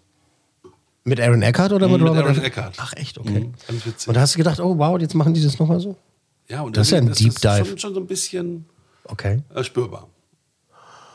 Okay. Ich fand super interessant, äh, auf was für Ideen die halt immer wieder kommen, ne? die Schauspieler, was sie halt dann so denken, so was ihr Mechanismus ist. Klar kann man das weglächeln und sagen so, ach Gott, ihr Method Actor oder was auch immer. Aber wenn jemand einen bestimmten Prozess gefunden hat und es dann funktioniert, wenn Ja. jemand halt nicht gut ist und mir dann hinterher erzählt, naja, ich wollte so sein wie Jared Leto, dann okay, hat nicht funktioniert, aber jeder mag seinen Prozess haben. Und wenn dann eben so Leute wie Aaron Eckhart sagen, ich habe das auf Robert F. Kennedy basiert, okay. Weil die Rolle an sich hat ja funktioniert. Ja. Ähm, Maggie. Maggie Gyllenhaal. Gyllenhaal, Gyllenhaal, Gyllenhaal. Zur Ähm, Nachfolgerin von Katie Holmes. Katie Holmes. Möchtest du erzählen, warum Katie Holmes nicht dabei ist? Die hat im ersten Teil Rachel gespielt. Genau, Weißt du sie- weißt du es oder? Ja, genau. Sie hat äh, abgesagt, weil sie dachte, dass sie den größeren Erfolg an der Seite von Diane Keating und ähm, Queen Latifah hat. Ich komme gerade nicht auf den Money. Mad Money. Mad Money. Ähm, Der große Blockbuster, Mad, Mad, Mad Money. ich glaube, das ist ein bisschen daneben gegangen. Ja, aber so ist das manchmal, ne? Ja. dass die Leute sagen, nee, ich, ah, puh, ich fand's doof oder irgendwie Also Lust sie hat mehr. ja gesagt, dass sie eine ganz, ganz tolle Erfahrung Mhm. hatte mit dem Batman Begins, aber dass sie hat halt ihre größere Karrierechance in, einfach in dem anderen Film gesehen. Ja, Wahnsinn. Ähm, War sie damals noch mit Tom Cruise zusammen? Zu dem z- 2008, weiß ich Könnte gar nicht. War das, ne? war, das, war das noch da, zu der Zeit? Da bin ich- Flausen in den Kopf gesetzt. Ja. Kann sein, ich- also da ich- muss ich ganz ehrlich sagen, dass ich ja, wie gesagt, also Tom Cruise auch nicht mehr so, ich kann mir den nicht mehr so angucken. Ist schade. Das sagt meine Frau auch. Das ist schade. Ja, schade. Aber ich gucke ihn immer noch ganz gerne. Ich gucke ihn super gerne. Aber es, Äh, ja, also- da, weil da kann ich es abschalten, also alles drumherum. Westernhagen gucke ich nicht mehr live gerne. Ja, mich stört das schon, dass der Scientologe ist und das finde ich auch ganz krass und daneben. Aber trotzdem als Schauspieler finde Aber ich ihn weißt gut. du, wer alle Scientologen sind? Ja, zu viele Leute. Also, das ist, also, ja. So. Aber da machen wir jetzt auch ein Rad auf, das machen wir mal ganz schnell. Ja, genau. machen wir wieder in eine andere Ecke. Also Katie war auf jeden Fall nicht dabei. Katie war, und das Gemeine ist ja, bevor die, also als die Besetzungslisten rauskamen, weiß ich noch, dass ich gesagt habe, ja klar nimmt er die Nolan nicht, äh, die, die, die Katie Holmes nochmal, weil die war einfach nicht gut genug dafür. So, Arschloch. das ist ja klar. Und dann habe ich erst später gelesen, so, oh, ach so, die macht was anderes. Ach, die Okay, wollte der- gar nicht. Ach so. Aber eben ähm, Emily Blunt und Rachel McAdams haben sie ja auch irgendwie da überlegt, ob die da einspringen könnten. Rachel McAdams kann ich mir nicht vorstellen, die auch mag nicht. ich, mag ich sehr, aber das Ja. kann ich mir überhaupt nicht vorstellen. Aber das ist wieder so eine Typfrage, weil sie haben es schon geschafft, dass, also dass der, der Typ, ich meine, das macht natürlich auch viel Maske Kostüm, das darf man nie außer Acht lassen, aber das Mhm. ist, dass der Sprung von Batman Begins zu The Dark Knight in dieser weiblichen Rolle nicht extrem ist. Also sie haben das schon geschafft, dass man, dass es es irgendwie eins, äh, genau, ja. es mich, hat es, mich hat es überhaupt nicht gestört. Klar, es ist immer unschön, wenn man Schauspieler austauschen muss Ja. oder austauscht, aus welchen Gründen auch immer. Aber mich hat es dann nicht gestört, weil ich sie halt auch eben so gut finde. Das hat sie gut Ja. gemacht und äh, nicht nur Nolan überzeugt, sondern auch den Rest der Welt, sage ich jetzt mal. Ja. Ähm, abgesehen vom Erfolg war ja The Dark Knight auch ein Meilenstein, eben sowieso auf mehreren Ebenen. Ähm, viel on Location gedreht auch und so weiter und dann eben diese IMAX-Geschichte. Dass Nolan gesagt hat, äh, wir machen hier äh, Teile in IMAX.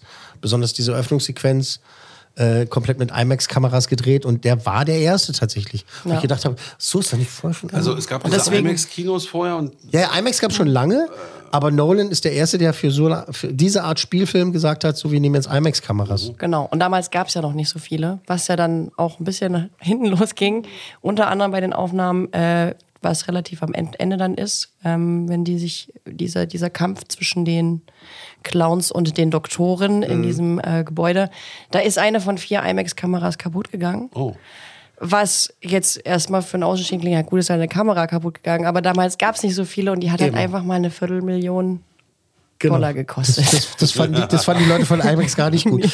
Bei dem Anruf wäre ich gerne dabei Kamera gewesen. kaputt. Äh, hier ist äh, Christopher Nolan. Äh, danke nochmal für die Kameras. ähm, äh, wie viel braucht ihr zurück? Alle vier. Äh, ich hätte drei im Angebot. aber vielleicht kann man aus der einen noch was basteln.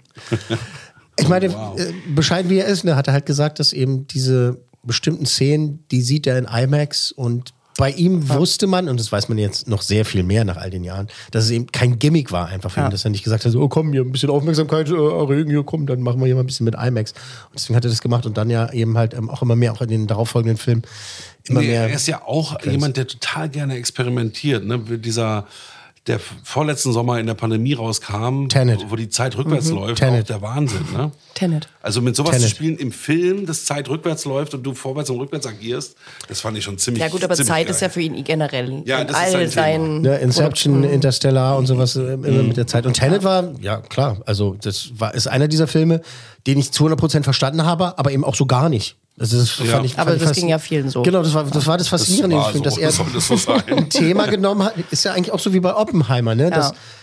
man weiß, was passiert und man weiß auch, worauf es hinausläuft, aber die stehen halt da und reden über Physik, was ich weiß, diese ganzen Dinge und äh, Atomar und Fissling und was ich was alles und Fission und bla bla bla. Und ich denke so, ja, ja, ich weiß. Was, keine Ahnung. Was, was man Quadrat. Musst du auch erstmal schaffen. Drei Stunden Film, äh, wo Leute auf Tafeln zeigen und reden.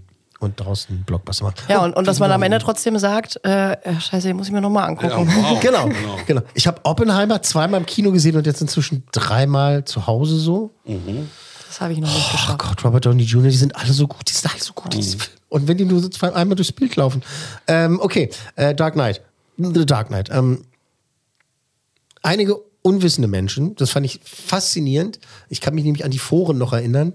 Die haben sich darüber aufgeregt, dass ja schon, also in Batman Begins war das ja schon nicht mehr so dieses gotische Gotham, was Tim Burton gemacht hat, ne? also auch aus den, aus den Comicvorlagen nicht. Da war es schon ein bisschen anders, hat er auch noch diese, diese Hochbahn gehabt und so, was noch ein bisschen Nach New York aussah. na, Fantasy-mäßig angehaucht war. Und jetzt eben genau darauf hinaus. In, in, in The Dark Knight, das Gotham City ist einfach eine Stadt, ein Moloch, aber eben halt nicht übertrieben. Ich glaube, so ein bisschen Post-Compositing haben sie schon gemacht, sodass sie halt so ein paar Stadtteile und so dann noch zurechtgedreht haben. Aber da haben sich Leute beschwert, ne, hat jetzt einfach in New York gedreht. Oh, Ah, hat er ja nicht. Ja, eben hat er ja gar nicht. Erstmal die, die, die New Yorker ausgerastet und haben sich erstmal aufgeregt und dann die Menschen aus Chicago haben sich, Ja, genau. also, haben sich aufgeregt und gesagt, das ist ja New York. Aber es war ja natürlich auf der anderen Seite des, äh, des großen Teiches, dass die Leute eben sich darüber beschwert haben, dass diese, dieses Fantasy-Element weg ist und ähm, er stattdessen eben ohne diesen gotischen Schnickschnack ähm, nicht in New York, sondern in Chicago gedreht hat. Das ist bei der Burn Identity doch auch mit Moskau Born? und Berlin oder Born. Ja, ist auch geil. Ja, Ne? Da haben sie auch alles zusammengeschnitten. Eine Zeit lang konnte ich das wirklich nicht mehr sehen, dieses orangefarbene Parkhaus unterm Was immer in IC. jedem in, in, war, in, ne? in jedem Actionfilm dieses Parkhaus drin war. Ja. Also von Avengers bis äh, na, Captain America war es, ne? Civil War und sowas. Und eben die Born, äh, Ja. die Born-Filme, die gut sind, aber da so. Gut. Man kann sich natürlich jetzt hier fragen, ob das aber auch ein Stück weit gewollt ist. Na, total gewollt. Warum? Absolut. Naja, weil es halt auch einfach eine Thematik ist. Und ich glaube, warum sich Menschen manchmal auch über sowas aufregen, wenn sie aus ihrer Fantasiewelt rausgerissen werden, dass ihnen auf einmal ein Spiel vorgezeigt wird, weil dieser Film Thematiken über unser innerstes Sein ähm, aufgreift, wo viele sagen, nee, so sind wir Menschen nicht. Das würden Genau. wir niemals tun. Und in dem Moment, wo Gotham auf einmal aussieht wie New York, Chicago oder halt einfach sehr real, wird all diese Thematik viel, viel realer. Und dann findet auch ein Joker auf einmal. Und was? Jetzt Nicht los mehr. hier. Was ist denn hier Wer ist denn los? Na, also ich bin's nicht. Ich bin hier vorbereitet. Weil am Set hat das Handy Genau, aus. das, das kannst du. Ist auch das Handy aus. Das, das Handy ist aus. Das ist was, was anderes, was angegangen ist. Ähm, mein Pillenalarm. Ähm, wo war wir stehen geblieben? Achso, der Ansatz, du hast völlig, völlig richtig gesagt, der Ansatz war eben genau, dass es eben realistisch sein sollte. Er war, wollte das Realistische in diese, in diese übertriebene Comicwelt reinziehen, dass man eben diese übertriebenen Charaktere hat, aber eben, dass das Setting was Realistisches ist. Genau, und dann eben die Abgründe des Menschen, der Menschheit und dieser Joker, der aber wirklich so krank im Schädel war, dass man auch Ja. nicht mehr mitgehen konnte. Ne? Ja. Ja, wobei es aber halt auch Dialoge gibt, wo er natürlich aber Dinge sagt, die schon sehr klar sind. Also es sagt zwar ein kranker Geist, aber wo man sich auch in heutigen Zeiten immer wieder sagt, ja, aber letztendlich ist es genau das. Stimmt Und er hat leider. eigentlich die Essenz begriffen in seiner Verwirrtheit. Ja. Um nicht von den Schaulustigen beim Dreh genervt zu werden, was haben sie getan, wie so viele andere Produktionen es auch machen? Ist wieder das Popquiz sch- zwischendurch. Ich weiß es nicht. Also bei, Du musst Star, es bei. Star Wars Episo bei Star Wars Episode 6 haben sie gesagt, hier wird ein Horrorfilm gedreht, der heißt The Blue Harvest. Ah, haben sich einen Titel ausgedacht. Und die haben ja. sich einen anderen Titel ausgedacht, und zwar Rory's First Kiss. So eine romantische Komödie. Aber das sein. hätte ja auch, wäre ja für die Gilmore Girls wären ganz, ganz wild geworden. Wegen Rory. Wegen Rory. Angeblich ist ja Nolan halt irgendwie, ich weiß nicht, was die Verbindung ist. Wahrscheinlich, ich weiß nicht, ob seine Frau die toll findet oder er findet die, die Gilmore Girls toll. Jedenfalls war das so der Gag, so Rory's First Kiss. Und ähm, hat natürlich gar nicht funktioniert, also, weil die haben zwar die Drehgenie und so, und dann fangen die halt an und dann stehen so Schaulustige da. Was drehen sie hier? Rory's First Kiss, eine romantische Komödie. Moment mal, ist das nicht Christian Bale? Ist das dieses Im, Ba- im Batman-Kostüm. Und was machen sie da mit diesem 18-rädrigen äh, äh, Truck, äh, den sie da einmal äh, sich äh, überschlagen lassen? Was ist denn das hier? Ja, gut, das ist ein Batman-Film. Sorry. Also da war, da war das äh, schnell klar. Und wenn da auch noch die Killer-Clowns und Menschen da als Fledermäuse äh, da rumrennen und eben Chris Nolan mit dem Megafon rumbrüllt, da war das schnell klar, ne, dass hier, wer ist hier, was für ein Rory, wollte uns verscheißern. Das ist ja schon ein Batman-Film. Ähm, ich bin, bin auch hier, um Fragen zu stellen. Bitte. Ähm, ich liebe ja Michael Caine. War der äh, da auch mit Batman Begins das erste Mal zu sehen? Ja, ja, Ja, ja. Ja, ne? Der ist bis zum Schluss dabei geblieben. Bis zum Finale.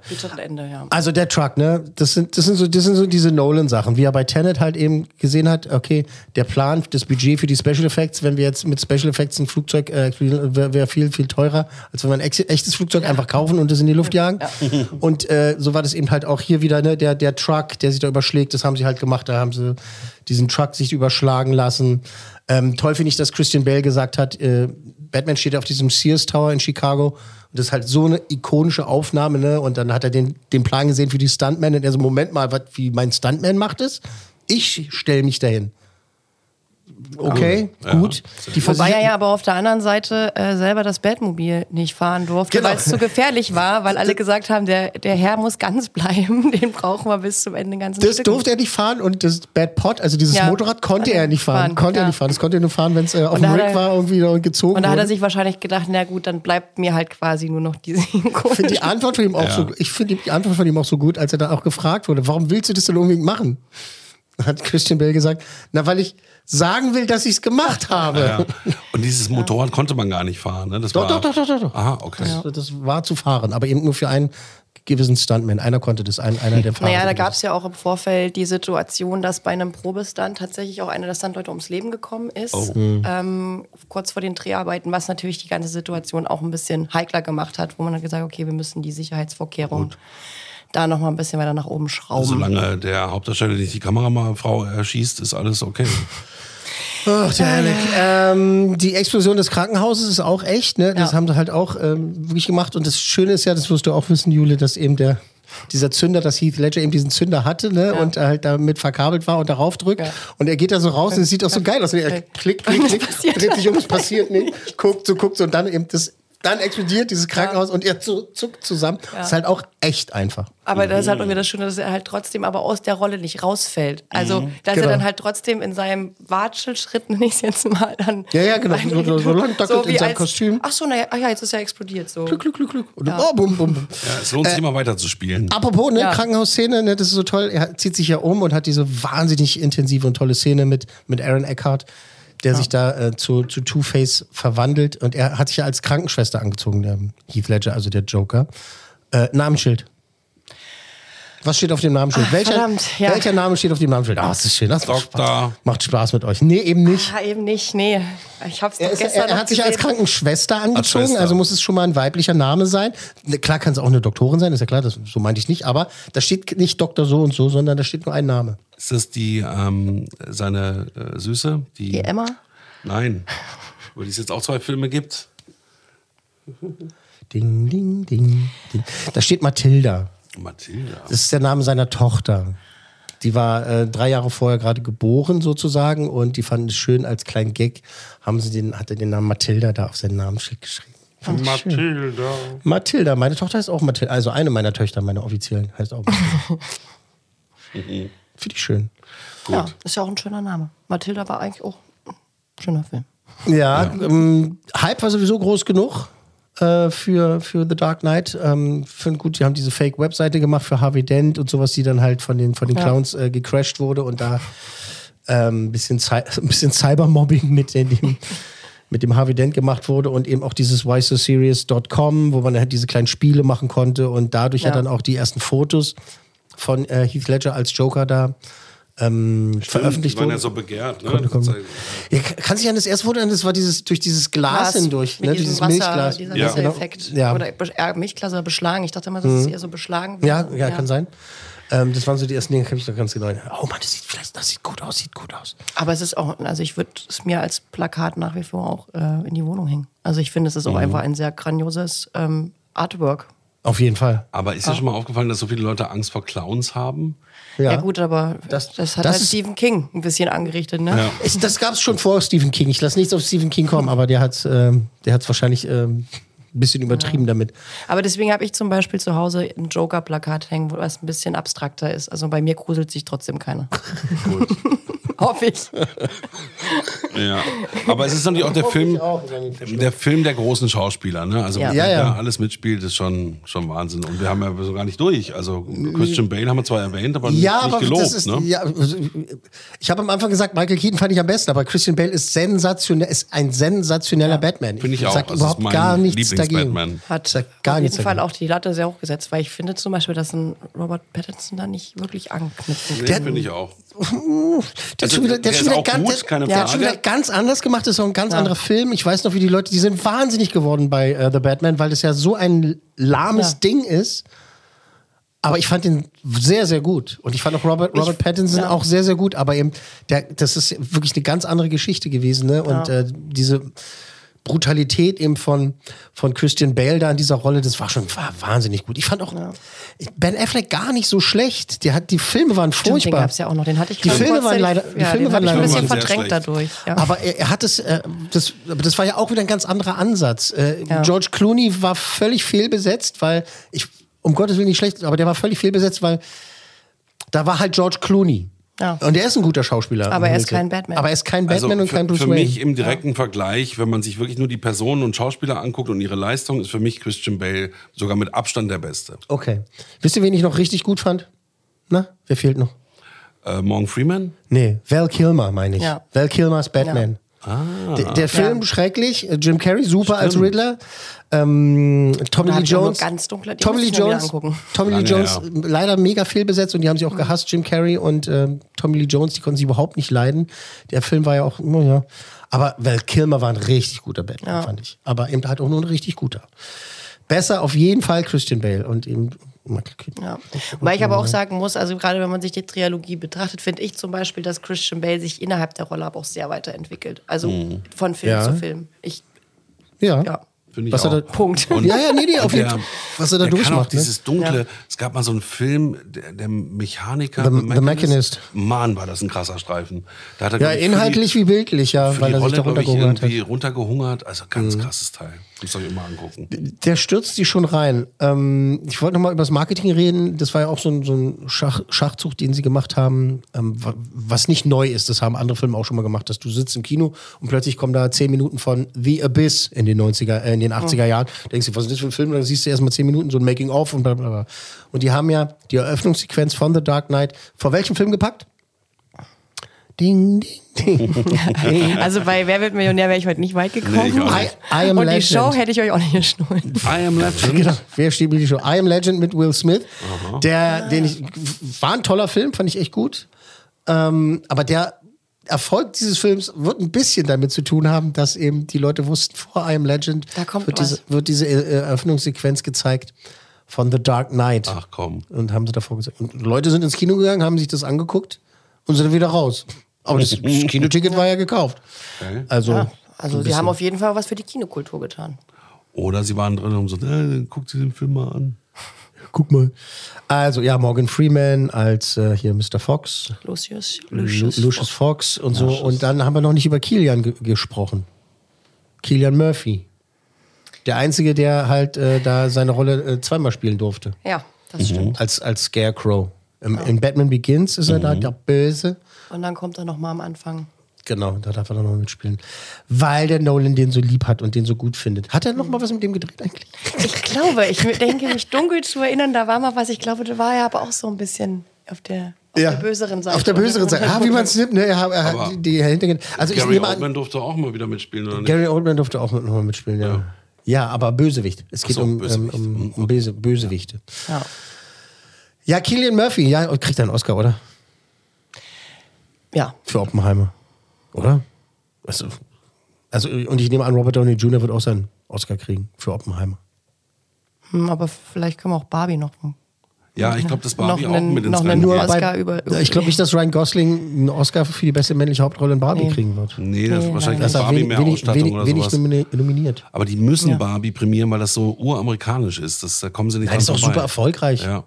Und ist ja auch gar nicht so meine, wenn du eine. Milliarde einspielst dann oder anderthalb, dann. Wir schweifen ab, wir schweifen Ja. ab.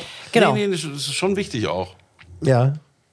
Aber tatsächlich habe ich auch gerade noch an einen ganz anderen Film gedacht. Nicht zuletzt, Und Oppenheimer nicht ja auch von an Nolan ist. Oppenheimer. Ah, und was hast du gedacht, Killian Murphy? Moment mal, wo, wo, wo hänge ich? Sag mal, sag mal. Bei Inception, da ist er Ach auch mit so, dabei. Stimmt, der ist auch bei da spielt er, dabei. Mhm. Da spielt er den Sohn, ne? Natürlich. Ja, klar. Ja, Und ja. da war ich gerade mehr bei dem. Auch großartig. Okay. Ja, ja, ja. aber liegt wahrscheinlich auch daran, weil ich Oppenheimer noch nicht fünfmal, sondern erst noch einmal gesehen habe und den auch noch im Original und gemerkt habe, ja, die Thematik, die muss ich mir auf Deutsch nochmal angucken. Ich habe genauso, ja genau, auf Deutsch und auf Englisch gesehen und sowas. Es ist für mich in diesem Fall halt Und damit will ich nicht angeben, sondern es ist für mich derselbe Film, weil halt ich verstehe auf Englisch genauso viel wie auf Deutsch. Thematisch halt. Also man, wie, wie vorhin schon gesagt, man weiß ja, worum es geht. Ja. Aber so, ja, also. Ähm, Aber da fällt mir ein schöner Funfact ein zum Thema Synchronisation. ja, bitte. bei The Dark Knight ähm, ist zwar die italienische, aber und zwar der äh, Synchronsprecher, der damals Jack Nicholson ähm, gemacht hat im Italienischen. Ja. Sein Sohn macht den Joker. Nein, Ja. Der durfte cool. Heath Ledger. Das ist ja Das geil. ist ja abgefahren. also der sch- italienische Schauspieler, der äh, Jack Nicholson synchronisiert hat, hat, synchroni Dessen äh, Sohn hat dann- hat Heath Ledger. Ja. Genau. Cool. Das ist cool. Das finde ich cool. Das ist ein guter Fun Äh, dann von Italien in die Türkei. Das ist eine schöne Geschichte. Äh, wir kommen zu äh, einem Mann namens Hüseyin Kalkan. Äh, türkischer Bürgermeister. Es gibt nur einen Batman. Genau, du kennst es, Jule kennt es, äh, Herr Meier kennt es noch nicht. also, der Hüseyin Kalkan, äh, der hat äh, den Film verklagt, also nachdem der rauskam und so und erfolgreich war und so. Und der hat gesagt, äh, The Dark Knight hat ein schlechtes Licht auf seine Stadt geworfen. Warum? Wieso seine Stadt? Naja, weil Hüseyin Kalkan der Bürgermeister von Batman war. Und Batman? Batman. Und Batman wird halt genauso geschrieben. Wird genauso geschrieben. Und er hat gesagt, wie du schon gesagt hast, es gibt nur einen Batman, einen Batman. Und äh, die, haben das böse, die haben das gemacht, ohne ihn zu fragen.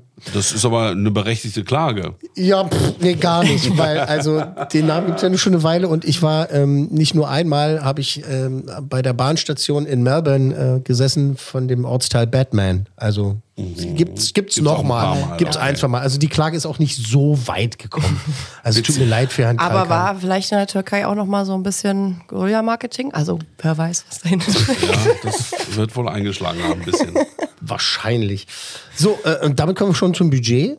Wer weiß es? Du weißt es? Weißt du es? Ah, ja, ähm, und da mit Zahlen habe ich es nicht so, deswegen bin ich zum Nicht Film gegangen. Also du meinst, was er gekostet hat, was, was der Film gekostet hat. Was hat er kostet? War da Kosch? Rate, Schätzt rate, du mal rate, was? Rate doch einfach mal. Ah ja, jetzt muss ich. 2008. 2008. 2008. Ich habe es gestern noch gelesen. Ich habe es nicht gelesen und Und ich habe es trotzdem vergessen. würde ja irgendwas nicht schätzen schlimm. jetzt. Sag mal, schätz mal irgendwas. Also ich 2008, ich würde sagen 80 Millionen waren die Ja, Kosten. ich würde tatsächlich schon auf die 100 Millionen gehen. Mhm, okay. Allein schon wegen der kaputten IMAX-Kamera. Ja, genau. 185 Millionen hat er Alter. gekostet. 185 Millionen hat er gekostet. Umgerechnet wären das jetzt äh, inflationsbereinigt äh, 263,57 Millionen Dollar. Das ist viel. Das ist wirklich viel. Ähm, aber hat er auch leicht, also was heißt leicht, hat er halt bekommen, also weil, ne, so ne, Final Cut und sowas, ne, also das ist schon, also beziehungsweise er hat sich einen Namen gemacht. Sie haben ihm das Geld wahrscheinlich nicht gerne gegeben, aber sie haben es ihm einfach gegeben, haben gesagt, naja, du wirst schon wissen, was du tust. Und das wird er eingespielt haben? Genau. Ähm, ja, und das hat er aber, glaube ich, ja allein am ersten Tag eingespielt oder zum, also. Die Kosten, ja. ja, also Am das. ersten Tag? Ich glaube, die hatten sogar knapp, ah, jetzt müsste ich lügen, auch so um die 80, nur mit diesen Mitternachtsvorstellungen haben die schon ein paar Millionen im zweistelligen Bereich gemacht, Mhm. so dass das Einspielergebnis am ersten Tag auf jeden Fall die Kosten gedeckt hatte. Krass. Und er, glaube ich, auch, er war ja auch lange Zeit der erfolgreichste für die IMAX-Kinos. Ja.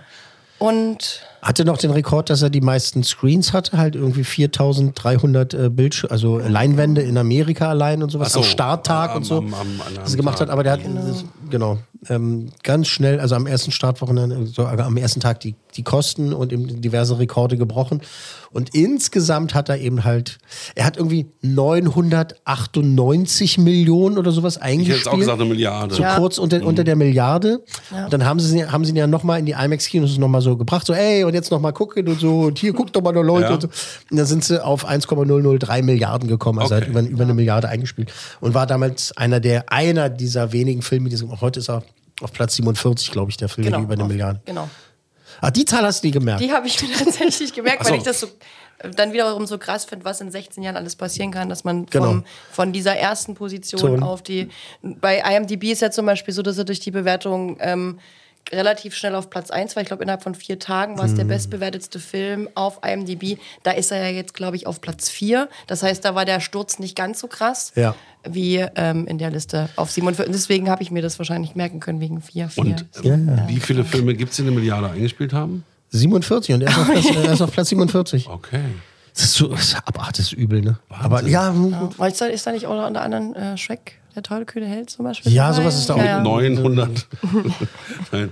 Äh, inflationsbereinigt 1,42 Milliarden. Also der hat sein Geld wieder reingekriegt und ähm, dann halt eben Dann spielt er auch in der Liga der ganz großen. Ja, hat er mit, sowieso also schon so, aber da war, Titanic da war und dann so. richtig so, ne? Also das war halt, also ab da durfte er sowieso machen, was er will.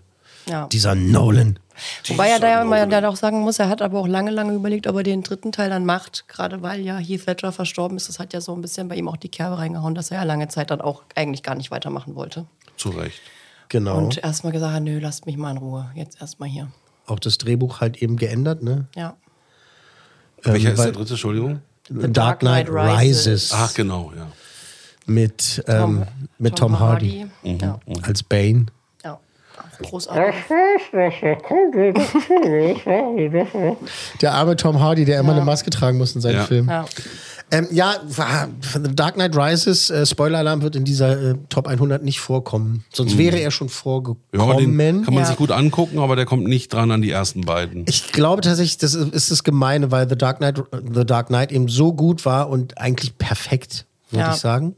Aber und dann machst, kommt halt The Dark Knight Rises, der auch super ist, aber auch so überladen und viele Lob. Genau. Aber es ist halt immer noch eine Comic-Verfilmung. Ich glaube, wenn The Dark Knight nicht existieren würde, würde man ganz anders über The Dark Knight Rises reden. Glaube ich, glaube ich. Wobei ich aber auch sagen muss, dass ich finde, dass The Dark Knight Rises schon auch einen schönen Abschluss dieser Trilogie schafft. Also ich finde, ich gucke Fall. mir ganz gerne, wenn ich mir die Filme angucke, sie eigentlich immer im Komplettpaket an. Also Mhm. keinen Film losgelöst. Wenn ich mir einen losgelöst angucke, dann ist es tatsächlich The Dark Knight. Ja, okay. Ähm, aber ich muss dazu sagen, dass es halt bei The Dark Knight Rises, glaube ich, auch als Fans einfach so einige mehr Wermutstropfen gibt, wo man so Mhm. denkt, ja, okay, das hätte jetzt vielleicht nicht unbedingt sein müssen, weshalb der so ein bisschen hinten runterfällt. genau. Aber genau. Batman Begins ist auch Niveau. super. Ja, Batman Fall. Begins war schon sehr, sehr, sehr, sehr, sehr gut.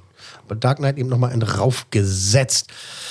Also, äh, hält einen Rekord, äh, also hat den Rekord lange gehalten für den Comicfilm mit den meisten Oscar-Nominierungen, acht Stück. Ähm, zwei hat er gekriegt, also er war nominiert fürs ne, Szenenbild und äh, Kamera, Schnitt, Make-up, bester Ton. Bestimmt Special- alle möglichen, Spe- so zehn hat er bestimmt, ne? Naja, acht Nominierungen. Achso, hat. Entschuldigung, das ist Acht, gerade gesagt. gesagt. Ja, wir haben es halt nicht so mit Zahlen, ne?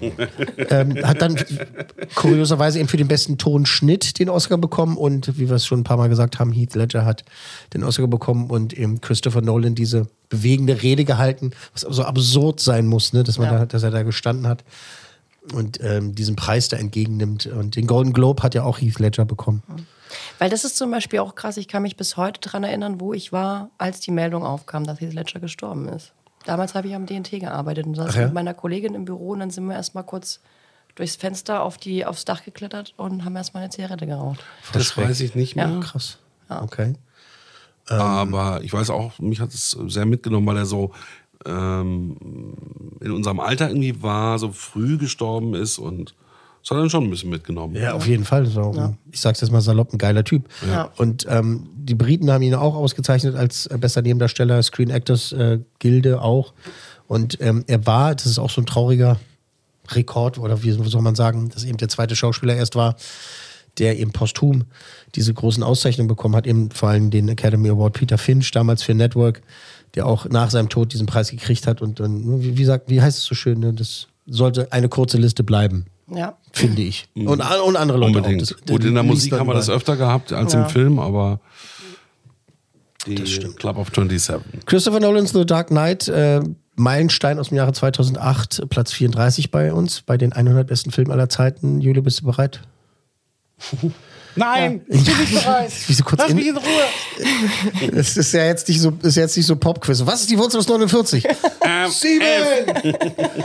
ähm, also, dann darfst du jetzt mal plä plädoyieren und ähm, deine Patenschaft hier verfestigen. Warum ist es für dich einer der besten Filme aller Zeiten? Ähm, zum einen dank Heath Ledger und seiner großartigen Leistung, das, was wir ja schon jetzt äh, sehr viel besprochen haben hier.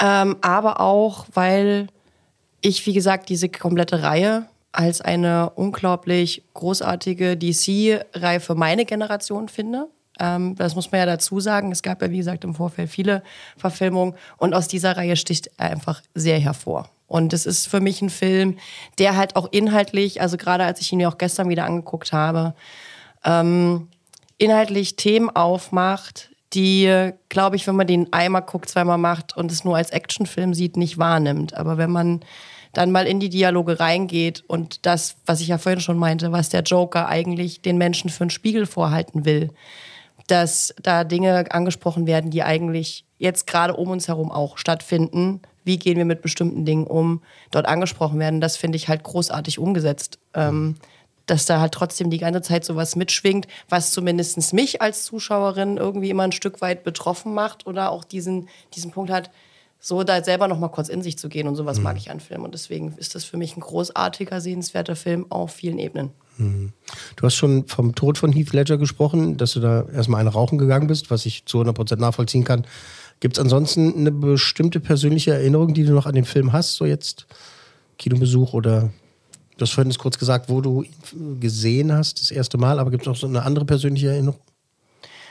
Ähm, ich glaube, müsste ich, ich müsste jetzt lügen, aber ähm, ich hatte während meines Studiums, dadurch, dass ich ja Film studiert habe, lange Zeit das Problem, dass ich Filme nicht mehr so richtig genießen konnte, ähm, weil man den immer so ein bisschen unter diesem äh, sehr theoretischen Aspekt beleuchtet hat.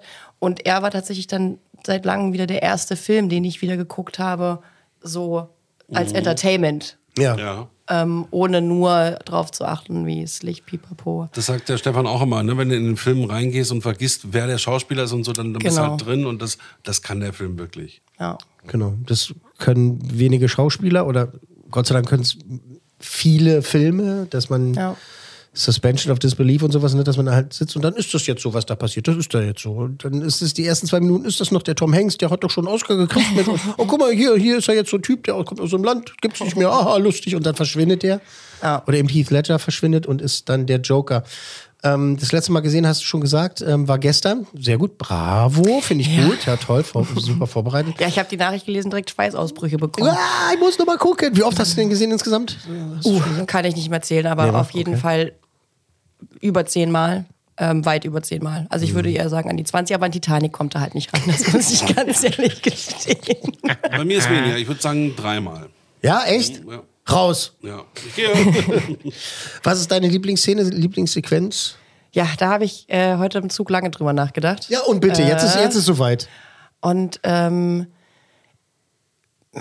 es fällt mir schwer, ganz knapp vorne liegt, glaube ich, die, die Szene, ähm, wenn äh, der Joker ähm, das erste Mal quasi in Gefangenschaft ist. Oder er ist ja einmal gefangen worden und dieses Gespräch hat, ähm, kurz bevor Batman reinkommt, weil das ähm, mit dem noch nicht Commissioner ähm, und ihm, da muss ich tatsächlich sagen, die, die, die Lichtsetzung einfach unglaublich Oh. viel macht. Ja, ähm, ja. Deswegen finde ich das eine großartige Szene und wenn ich mich entscheiden müsste, wäre es die.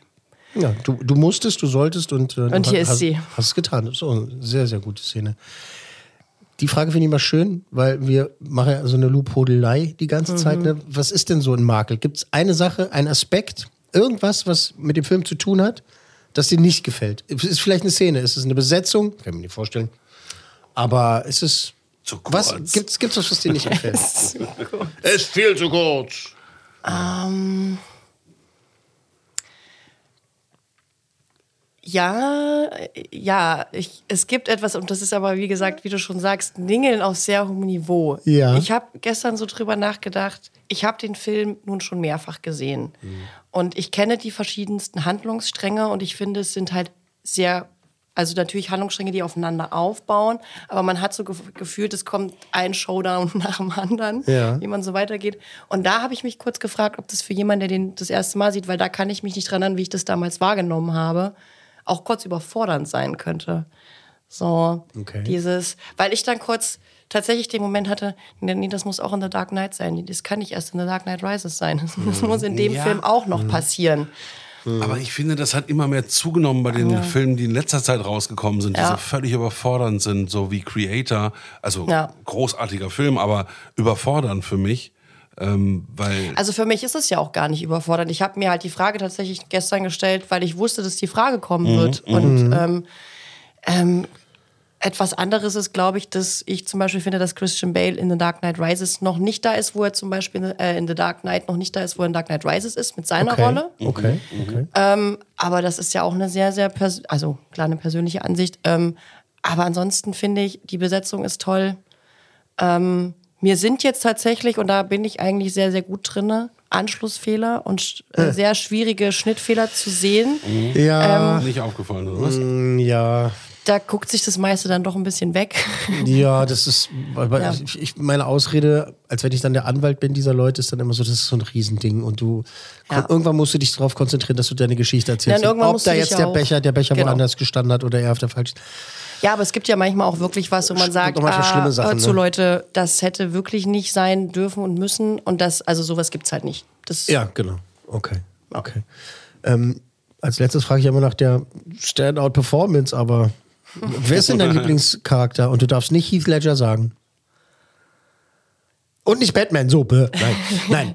Nein, äh, tatsächlich gehe ich, geh ich, geh ich dann sehr an den Rand und ich finde äh, großartig ähm, Alfred und Lucius Ja. Fox. Die beiden sind Ja. für mich einfach die perfekte Besetzung, Nebenbesetzung und die machen dieses Bild so rund und die hätten nicht anders besetzt sein dürfen. Ich finde auch, ich liebe Michael Caine. Ja. Sir Michael Caine. So Sir viel, Michael so viel Caine, Zeit muss sein. Morgan Freeman. Also es ist einfach großartig. Die bekommen meinen kleinen persönlichen Oscar. Toll, finde ich sehr gut. Ich. Das ist, hat mich so gestört bei The Dark Knight Rises, weil ich hätte mit dem Gesicht von Michael Caine da aufgehört. Also richtig, und zwar nur mit seinem Gesicht. Ja. Aber dem, ich sag jetzt mal, dem doofen Publikum. In Ja. anderen Teilen der Welt muss ja noch gezeigt werden, wen Ja, er ja. denn da sieht. Das hat mich immer gestört. Das, das verstehe ich. Das wäre zum Beispiel für mich eine Antwort bei dem Teil gewesen, was Ja. für mich einer der größten. Weil sein Gesicht Ja. einfach, äh, äh, äh, er bereitet es ja vor mit seinem, mit seinem Monolog da, den er da hält. Ich wünsche Genau. mir, dass ich dich Und man da kann sehe. ja auch dem Publikum, oder 1, 2, Ja. 3, dem Publikum gerne etwas äh, emotionale Intelligenz zusprechen und vielleicht auch ein bisschen Freiraum für Fantasie lassen. Und, Genau. ähm, ja. Genau. Und The Dark Knight hat es vor die Titanic geschafft.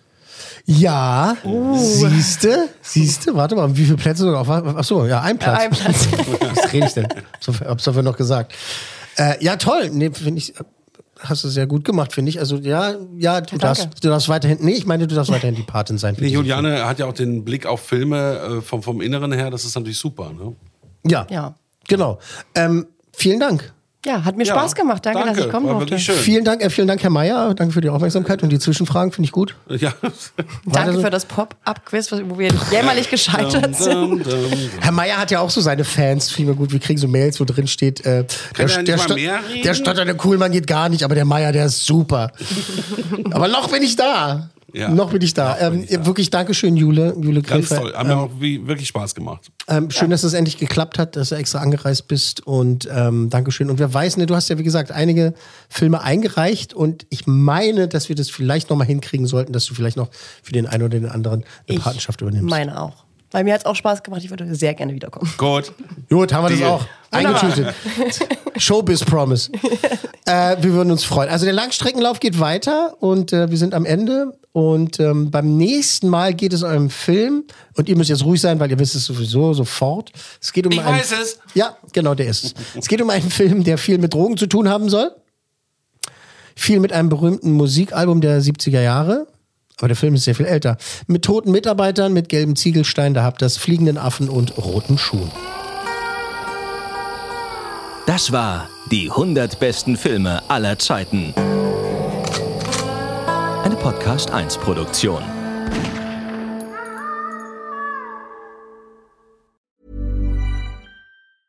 Hi, I'm Daniel, founder of Pretty Litter. Did you know cats tend to hide symptoms of sickness and pain? I learned this the hard way after losing my cat, Gingy. So I created Pretty Litter, a health monitoring litter that helps detect early signs of illness by changing colors, saving you money and potentially your cat's life. Pretty Litter is veterinarian developed, and it's the easiest way to keep tabs on your fur baby's health right at home. Go to prettylitter.com and use code ACAST for 20% off your first order and a free cat toy. Terms and conditions apply. See site for details.